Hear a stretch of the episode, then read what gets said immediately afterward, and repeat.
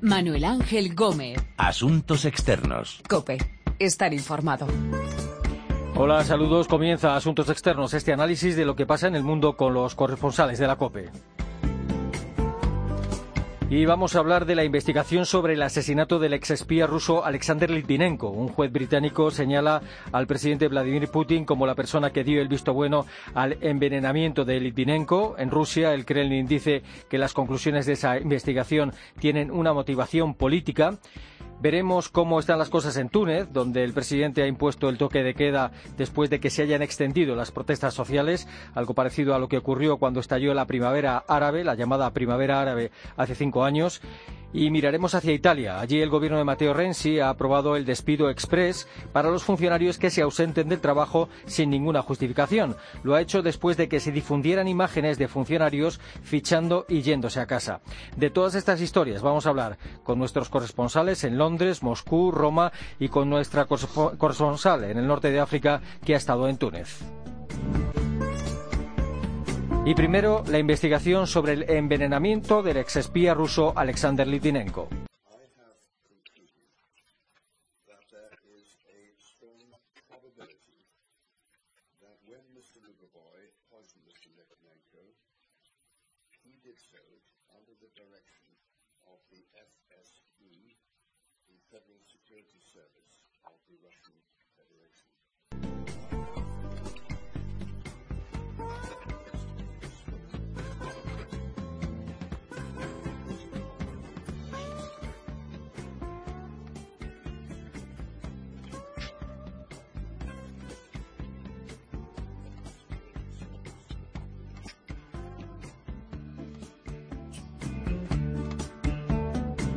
El juez británico Robert Owen cree que es probable que el presidente ruso Vladimir Putin diera luz verde al asesinato de Litvinenko. Londres, eh, José Luis Concejero, saludos. ¿Qué tal, Manu? Muy buenas. Hola. ¿Cuáles son exactamente las conclusiones de la investigación sobre el asesinato de Alexander Litvinenko? Las conclusiones, Manu, eh, conocidas a través de un informe de 245 páginas, señalan que Alexander Litvinenko fue asesinado probablemente obedeciendo órdenes directas del presidente ruso Vladimir Putin.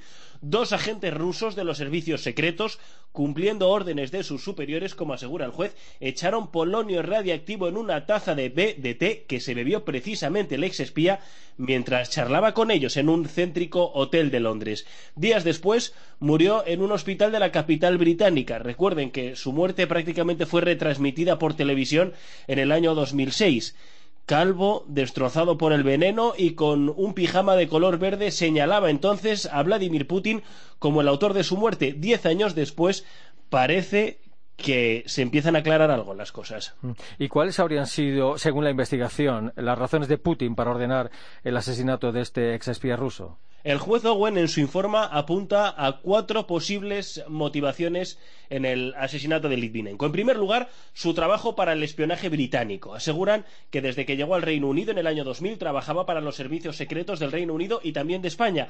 Cuentan que Litvinenko tenía mucha información y muy valiosa y prácticamente sabía todos los movimientos que se llevaban a cabo en las embajadas rusas en ambos países y también en otros países europeos. En segundo lugar, sus críticas a los servicios secretos rusos. Litvinenko llegó a Londres Recuerden, después de cumplir un año de prisión en Rusia por denunciar públicamente la supuesta corrupción en el Servicio Federal de Seguridad, la antigua KGB. En tercer lugar, Manu, y creo más importante, su obsesión con Vladimir Putin. Ambos enemigos desde hace muchos años. En 1998, cuando trabajaban para el KGB y Putin era el jefe de los servicios de inteligencia. De hecho, cuando Litvinenko vivía en Londres, del exilio desde el año 2000, fue muy crítico con todas las políticas de Putin. Y para terminar también hablan de los vínculos de Litvinenko con disidentes rusos que a día de hoy viven en muchos países de Europa y que también son muy críticos con, con Rusia y que de alguna manera han llegado a engranar una red de oposición contra el imperio ruso.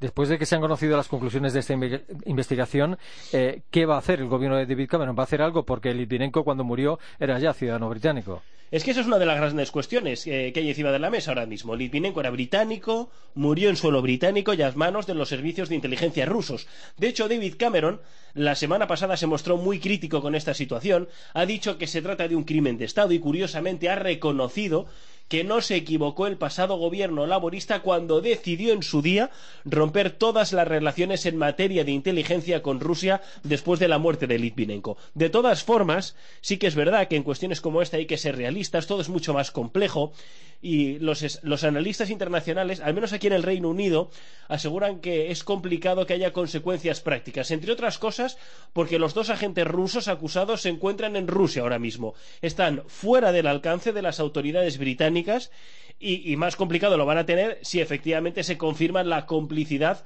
de Moscú en todo esto. Por lo tanto, eh, sí que es verdad que podría haber algún tipo de sanción económica, algún tipo de sanción comercial, pero en la práctica todo es mucho más complejo de las palabras que se pueden en un primer momento poner encima de la mesa. ¿Y desde otros partidos británicos han pedido al gobierno de Cameron que haga algún movimiento?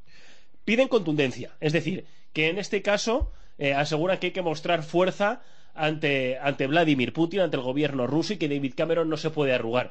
Eh, de hecho, lo han calificado aquí en el Reino Unido como un crimen gravísimo, un crimen de Estado y todos los partidos eh, al menos esperan sanciones importantes, al menos incluso un mayor control, dicen, al personal que hay en la Embajada de Rusia en Londres. En cualquier caso, sí que es verdad que en las últimas horas, desde el Ministerio de Exteriores se está dejando caer que no sería bueno, no sería del todo bueno imponer nuevas sanciones a Rusia justo ahora cuando se está buscando la cooperación con ellos de cara a un acuerdo de paz en Siria. Estamos, por tanto, un tema muy complicado el que tiene David Cameron. Algunos dicen que podría tener eh, en los próximos días un as guardado en la manga, porque no podemos olvidar, Manu, que esto es importante, que al gobierno británico eh, la colaboración de Vladimir Putin en este hecho no es algo que le haya cogido por sorpresa.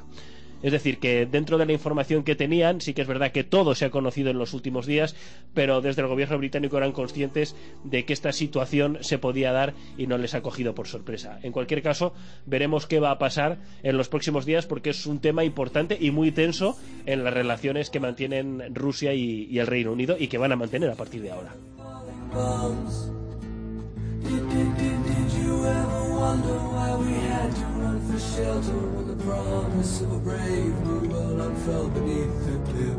Un juez británico apunta con el dedo a Vladimir Putin. La viuda de Litvinenko pedía sanciones contra el presidente ruso y contra los demás responsables.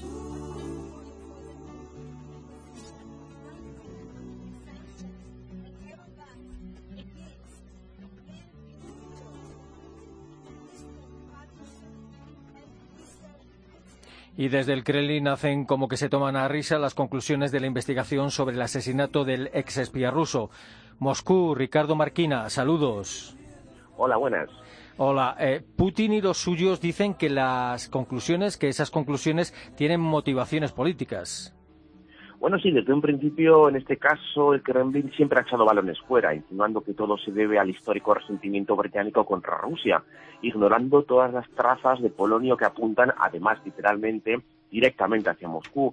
Este es un asunto muy feo y que viene sucediendo las relaciones entre Londres y Moscú desde hace ya 10 años y que se reduce, se reduce realmente a algo muy básico en la mentalidad soviética de los servicios secretos, y es que un espía que traiciona a su país es un espía muerto. También ha hablado Andrei Lugovoy, uno de los hombres eh, que habría envenenado a Litvinenko en Londres y que ahora es diputado en la Duma en, el Parlamento ruso.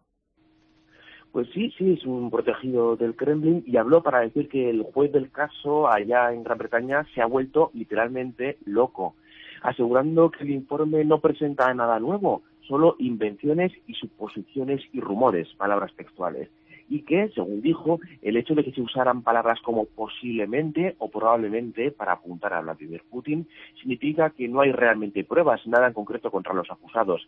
También se negó a la idea de, ir a Londres, declarando que desconfía del sistema legal británico en la prensa, en los medios de comunicación rusos, eh, ¿cómo han tratado este asunto? ¿Le han dado alguna veracidad a la investigación del juez británico? Bueno, el tema se ha tratado porque ha sido, digamos, algo a nivel mundial, pero siempre, evidentemente, desde el prisma oficial, como un paso más en, la campaña internacional contra Moscú, un intento de dañar aún más su economía con sanciones eh, económicas y políticas. Muy pocos los medios, casi heroicos, han dado, han hablado de las pruebas o supuestas pruebas que implican directamente a los dos exagentes del KGB marcados por las trazas de polonio y en ningún medio se ha dado bola a la posibilidad de que fuese el presidente ruso Vladimir Putin quien ordenase el asesinato. Y el asesinato de Alexander Litvinenko no es el único de un disidente o crítico o alguien crítico con el actual presidente ruso del que se culpa, a Putin. Eh, hay unas cuantas muertes de opositores o disidentes rusos de las que desde algunos ámbitos se ha responsabilizado a Putin en los últimos 10 o 15 años. Bueno, sí, la sombra de la, sospecha es muy larga, especialmente de opositores y periodistas, sobre todo aquellos que osaron meter las narices en los feos asuntos de los abusos de la guerra de Chechenia y de Ucrania, como es el caso de la, el caso más famoso de la periodista rusa Napolitovskaya, asesinada como Litvinenko en el año 2006, el día de cumpleaños de Vladimir Putin, por cierto tras presentar numerosos informes de los abusos del ejército ruso en la Segunda Guerra de Chechenia, o el político ruso Boris Nemtsov, asesinado el pasado año frente a los muros del, Kremlin en una historia digna de una película de espías, un momento en el que investigaba la presencia o supuesta presencia de soldados rusos en el este de Ucrania.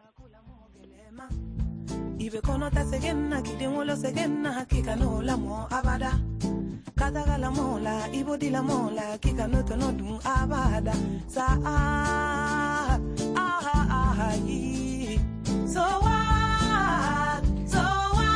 El Kremlin asegura que hay motivaciones políticas tras las acusaciones dirigidas contra Putin por el envenenamiento de Alexander Litvinenko. Mientras tanto, en el norte de África, en Túnez, el gobierno ha impuesto el toque de queda para frenar unas protestas que recuerdan mucho a las que hicieron estallar la primavera árabe hace cinco años.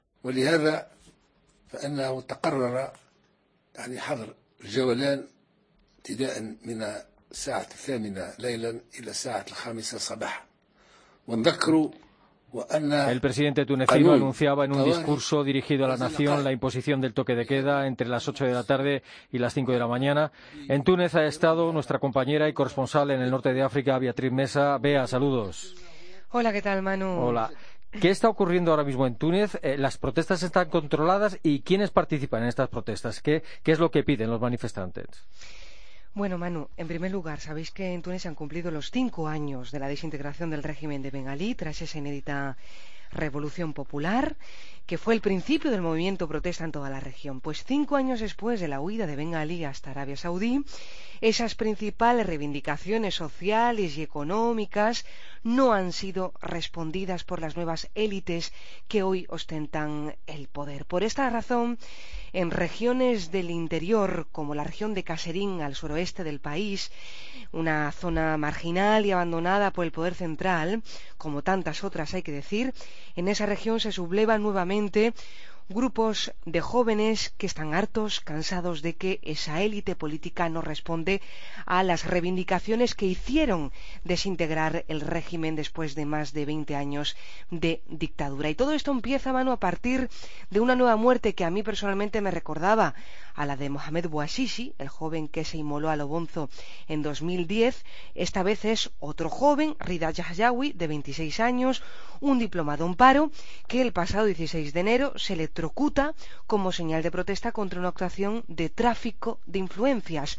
Esto también nos sonará en España, evidentemente. Una autoridad local eh, que diseña una lista con 79 personas para que ingresen en la función pública, pero eh, no lo hace de manera transparente ni siguiendo el principio de puntuación determinada, sino que manipula la lista tras dejarse corromper, tras recibir eh, una supuesta mordida, y esto hace que este joven que tendría que haber ingresado a la función pública porque era un buen candidato, que cumplía con el buen expediente, pues este chico se siente totalmente defraudado por la institución corrompida y eh, se suicida y a partir de ahí se genera un movimiento protesta que recuerda a la, de, a la de hace cinco años y de ahí que se llame a una que se denomine una segunda revolución tunecina. El problema es que esta vez eh, los jóvenes se sublevan pero de manera más violenta, de manera más agresiva, porque se queman ruedas de vehículos, se encaraman a los edificios públicos, se enfrentan a la policía, las autoridades han utilizado gases lacrimógenos contra estos jóvenes indignados y esto ha provocado pues que haya heridos, que estén actualmente ingresados en el hospital. Digamos que hay una, una nueva alerta grave para el gobierno en Túnez, eh, porque la protesta de Caserim Manu se extiende, se propaga en la capital con ataques y de ahí que las autoridades impongan el toque de queda para frenar y controlar a la masa. La pregunta es, ¿es una solución el toque de queda? Pues evidentemente no. La solución eh, va mucho más allá y es que eh, los políticos se pongan las pilas en Túnez porque evidentemente que eh, ninguna formación política actual, ni siquiera el Partido Liberal de Nida Túnez que encabeza el gobierno o los islamistas de Nagda u otras formaciones que actualmente están en el Parlamento tunecino están trabajando en la prioridad de Túnez, en la verdadera amenaza de Túnez que es la cuestión social y económica. Los jóvenes quieren trabajar, quieren salir de la precariedad, quieren que haya oportunidades laborales y eso a día de hoy todavía en la Túnez de la transición, podríamos decir, porque esta transición no ha terminado, no existe. ¿eh?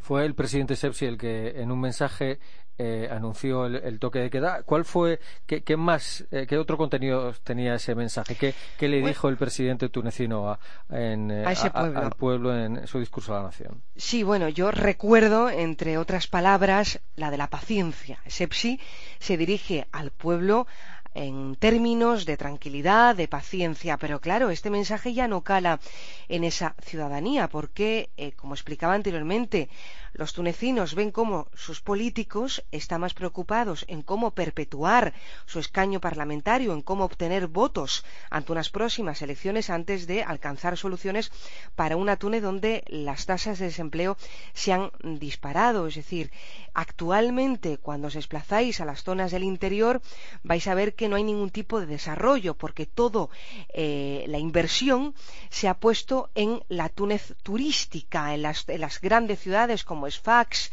como en Susa, como la Túnez capital. Pero ¿qué está ocurriendo con ese Túnez del interior, esas zonas rurales que sobreviven, hay que decir, gracias a la economía informal, a esa economía informal con los países vecinos como Argelia o como Libia? Una economía informal que durante más de dos décadas ha estado monopolizada por el régimen de, de Ben Ali y la familia Travelsi y que cuando se desintegra el régimen, esa economía informal se desmantela y eh, se distribuye en más manos decir, no está nada ordenada y hay un auténtico desastre en esa, en esa economía eh, informal. Pero, eh, insisto, la preocupación del gobierno actual tendría que estar puesta en cómo crear desarrollo para las nuevas generaciones tunecinas que actualmente no eh, sienten que eh, su nueva clase política responda a esas verdaderas necesidades. Os digo más, ahora mismo en Túnez hay una crisis política profunda por una cuestión de nepotismo, es decir, se reproduce el sistema anterior. Es decir, el principal partido de Túnez, que es Nida Túnez, partido de tendencia eh, liberal y que, está, que aglutina a otras tendencias políticas como la extrema izquierda, ex es decir, del partido de Bengalí, todos estos eh, políticos que actualmente quieren servir de muro de contención al Islam político encarnado en la formación islamista de Nagda, eh, todos estos políticos, como digo, ahora mismo están enfrentados entre ellos en una encrucijada porque resulta que el hijo de Beji Caid Essebsi, el presidente de la República, el hijo que se llama Hasset Caid Essebsi, pretende heredar la presidencia de su padre. Es decir, un nuevo caso de nepotismo que evidentemente eh, pone en peligro la democracia de Túnez y pone en peligro el proceso revolucionario de Túnez y pone en peligro la transición de Túnez, hasta el punto de que se ha provocado una ola de dimisiones sucesivas dentro del partido de Unidad Túnez, el partido que encabeza el gobierno actualmente, y hay más de 22, 22 personas que han dimitido y han empezado a surgir nuevas corrientes dentro de la, de la Unidad Túnez. Es decir, hay una crisis políticas profunda que no sabemos en qué va a desembocar, pero que eh, pone de manifiesto que todavía Túnez no está maduro desde un punto de vista político y que hay que empezar a democratizar principalmente los partidos políticos, porque lo que no es normal es que el hijo del presidente de la República herede una eh, herede la, presidencia eh, sin que Nida Túnez pase por unas elecciones, etcétera. de, todas formas, la impresión es que estos nuevos políticos que llegan al poder tras la caída de Ben Ali es que se están olvidando del pueblo, ¿no? Totalmente, se están olvidando de las prioridades y, y principalmente yo he tenido la oportunidad de reunirme con el el, presidente de la República durante los primeros nueve meses cuando Ben Ali huye a Arabia Saudí. Y me explicaba, este hombre que hoy ya es un reformista, ¿eh? que fundamentalmente se necesita reorganizar la gestión política ¿Qué quiere decir eso? Que no me sirve de nada cambiar una persona por otra si la mentalidad es la misma, si la mentalidad es del anterior régimen. De nada me sirve tampoco abrir una nueva universidad en una región si no hay un hospital donde esos estudiantes en el futuro puedan ejercer la profesión. Con lo cual es importante reorganizar la gestión política y reorganizar el desarrollo social. Esto es fundamental y esto todavía no se está haciendo. No os digo nada relativo a el desastre turístico, porque claro, después de los atentados terroristas, pues el, turismo se ha hundido, ah, se ha hundido en picado. Yo me he recorrido toda la zona turística de la región de Sus, eh, Susa para eh, en latino, ¿no? Y eh, resulta que sorprende cómo hasta hoy no se ha impulsado el turismo por parte del gobierno actual, no se están tomando medidas para cómo otra vez motivar a los occidentales o incluso a los países árabes musulmanes, los países del Golfo, a atraer esos flujos turísticos hasta Túnez. Es decir, el gobierno no está pensando en cómo reformular el turismo de Túnez y me sorprende sobre todo que la Medina, por ejemplo, de la región turística de Sus, que es patrimonio de UNESCO de 1980, desde 1980, 88, esa Medina no está destinada al pueblo, está destinada al turismo y es un error de gestión porque se podría potenciar el consumo nacional y no gestionar la Medina solamente para el turista internacional. Por ejemplo, ¿no? Eh, esto es una, es, una, mm, es una muestra más de la deficiencia política del gobierno eh, tunecino, cuya principal amenaza, como digo, no es el terrorismo, no solamente es el terrorismo, sino también la amenaza social y la amenaza económica. Teniendo en cuenta que el turismo es bastante principal de la economía nacional tunecina, junto con la agricultura y junto con la pesca. El gobierno tunecino ha advertido del peligro de que los yihadistas aprovechen estas protestas y esta inestabilidad para cometer más atentados. Sí, y sobre todo, Manu, lo que están aprovechando los yihadistas es la inestabilidad social económica y la debilidad espiritual o la vulnerabilidad religiosa de muchos de estos jóvenes. Porque una vez más se repite el escenario en el que el caldo de cultivo es el de esos muchachos en paro, precarios, que están buscando horizontes en la violencia del Daesh. Es decir, eh, Túnez tiene a más de mil jóvenes en las filas del mal llamado Estado Islámico, lo suficiente para que el gobierno piense en qué se está haciendo mal en Túnez. Y entonces es fundamental buscar soluciones a esa situación de pobreza, de precariedad, pero sobre todo de pobreza en la que está envuelta, eh, envuelto una buena parte de la población eh, tunecina para evitar que estos muchachos de entre 17 y 30 años busquen soluciones en las filas terroristas, por ejemplo. ¿no? Eh, eh, eso te iba a decir, que hay muchos jóvenes tunecinos que se suman a los yihadistas de, de Daesh. ¿Por qué? Aquí hay, una, aquí una teoría muy importante. Por una parte, está desarrollando la cuestión socioeconómica que ha podido provocar o empujar a estos jóvenes a buscar esos nuevos horizontes en la violencia encarnada en el Daesh, por ejemplo, porque el Daesh, detrás de la maquinaria ideológica, hay toda una maquinaria económica. Es decir, hay unas propuestas económicas que se le hacen a los jóvenes para que ingresen en el Daesh. Pero sobre todo, yo he detectado que hay un problema muy serio en Túnez, mano y es que durante las dos décadas, las más de dos décadas del régimen totalitario de Bengalí, sabéis que el campo islamista estaba totalmente eh, censurado, es decir, las manifestaciones religiosas estaban excesivamente controladas por el gobierno y, no había una libertad a la hora de poder manifestarse religiosamente, sino que el sentimiento religioso estaba expoliado. ¿Qué ocurre? Que se desintegra el régimen, el campo islamista se abre, el campo religioso, en términos más generales, se abre y hay muchos jóvenes ahora que están buscando esa vía espiritual, que están poniendo los pies en la búsqueda de una identidad desde un punto de vista religioso, la identidad como musulmán. ¿Qué ocurre? Que esos jóvenes están cayendo en manos de falsos guías o en manos de em, imames con ideas extremistas que están llevando a estos muchachos hacia, hacia derroteros violentos. Entonces, ¿qué ocurre? Que claro, mientras que no haya unos, digamos que unos, unos guías que puedan enderezar a esos jóvenes hacia el buen camino eh, religioso, sino todo lo lo contrario, pues podríamos ver casos como el joven de Bardot o el joven de Sus que eh, se, se, armó y se dirigió hacia el hotel y, abrió fuego de manera, de manera descarnada contra esos turistas. Hay un problema evidentemente de lavado de cerebro brutal y yo creo que la clase política tunecina todavía no es consciente de la virginidad de ese campo religioso y tiene que saber hacerle frente.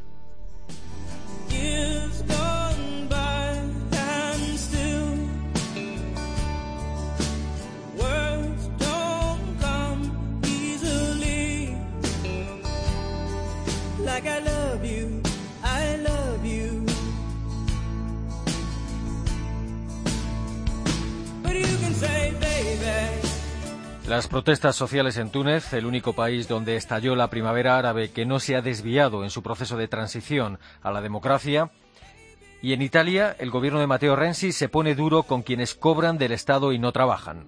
E la riduzione dello stipendio per gli amministratori che non producono utili. Infine, molto banalmente, i furbetti del, del cartellino, chi timbra e se ne va, ho letto autorevoli commenti dicendo le norme ci sono già. La norma è molto semplice. Se io ti becco a timbrare il cartellino entro 48 horas ti mando a casa sospendendo. Lo anunciaba el primer ministro italiano hace unos días. Su gobierno ha aprobado una serie de medidas, entre ellas el despido express, para sancionar a los funcionarios que se ausentan del trabajo por razones no justificadas. Roma, Paloma García Ovejero, saludos. Buenas, Manu. Hola, ¿qué tal?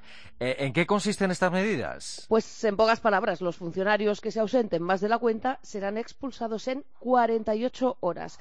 Es una reforma de la Administración Pública y pretende luchar contra el famoso absentismo laboral, que en Italia ha llegado a ser incluso eh, película. Es eh, básicamente un paquete de medidas, 11 medidas con duras sanciones, que incluyen multas, también nuevos máximos en las retribuciones de los dirigentes públicos y pretende pues simplemente reducir a eso dos días en vez de los eh, ciento y pico que eran actualmente el proceso para mandarles suspendidos de empleo y sueldo a su casa.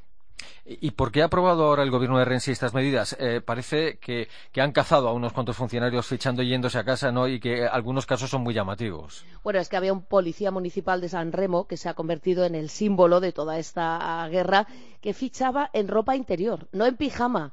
Iba fichaba y se largaba a la cama, suponemos, o otros que se iban a hacer la compra o a hacer deporte. 35 policías de esta localidad al noreste de Italia acabaron en arresto domiciliario. Pero hay otros casos como en Roma o el Museo de las Artes y las Tradiciones fichaban los nueve y desaparecían los nueve y así un día tras otro. Luego el año pasado en Nochevieja, imagínate, se fugaron el 83 y pico por ciento de los policías municipales de Roma. No es que se fugaran, es que ocho de cada diez estaban de baja por enfermedad en Nochevieja. Y ya la cosa, pues, eh, llegó a, ya te digo, a ser el hazme reír de muchos y la gran indignación de Mateo Renzi, que dijo, voy a sacar el puño de hierro, hemos visto cosas de locura, hasta aquí hemos llegado. Y los que están siendo más combativos contra esto, eh, contra estas reformas, son los sindicatos.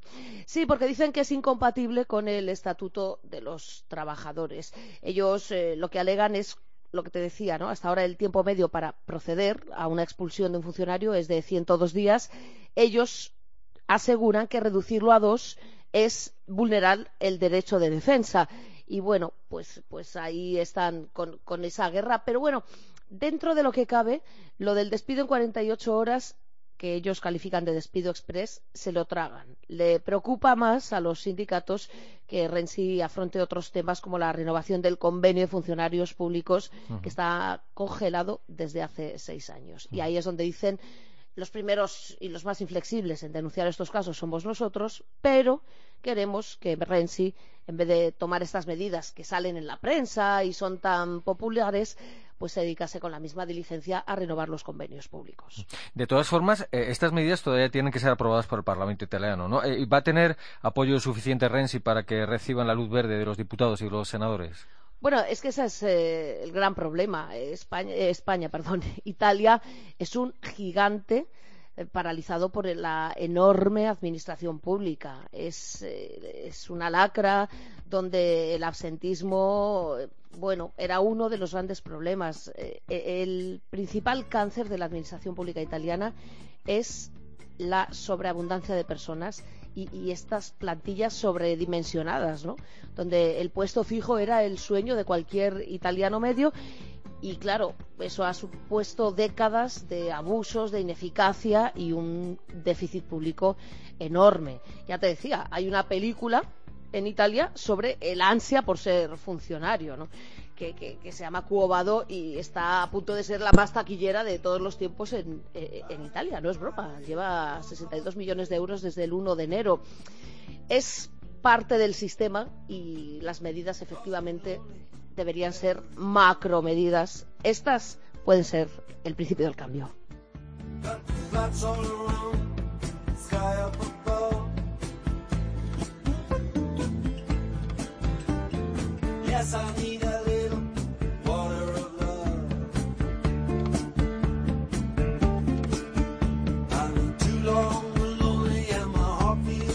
El despido express en Italia contra los funcionarios absentistas, el toque de queda impuesto en Túnez para frenar las protestas sociales y la investigación sobre el asesinato del ex espía ruso Alexander Litvinenko en Londres, que apunta hacia el presidente Vladimir Putin, mientras el Kremlin dice que hay motivaciones políticas detrás de las conclusiones de la investigación. Nos lo han contado nuestros corresponsales en Roma, Norte de África, Moscú y Londres. Recuerden que nuestra dirección de email es asuntosexternos.cope.es y que también estamos en Twitter, Asuntos Externos todo junto. Volvemos con Asuntos Externos dentro de una semana aquí en cope.es.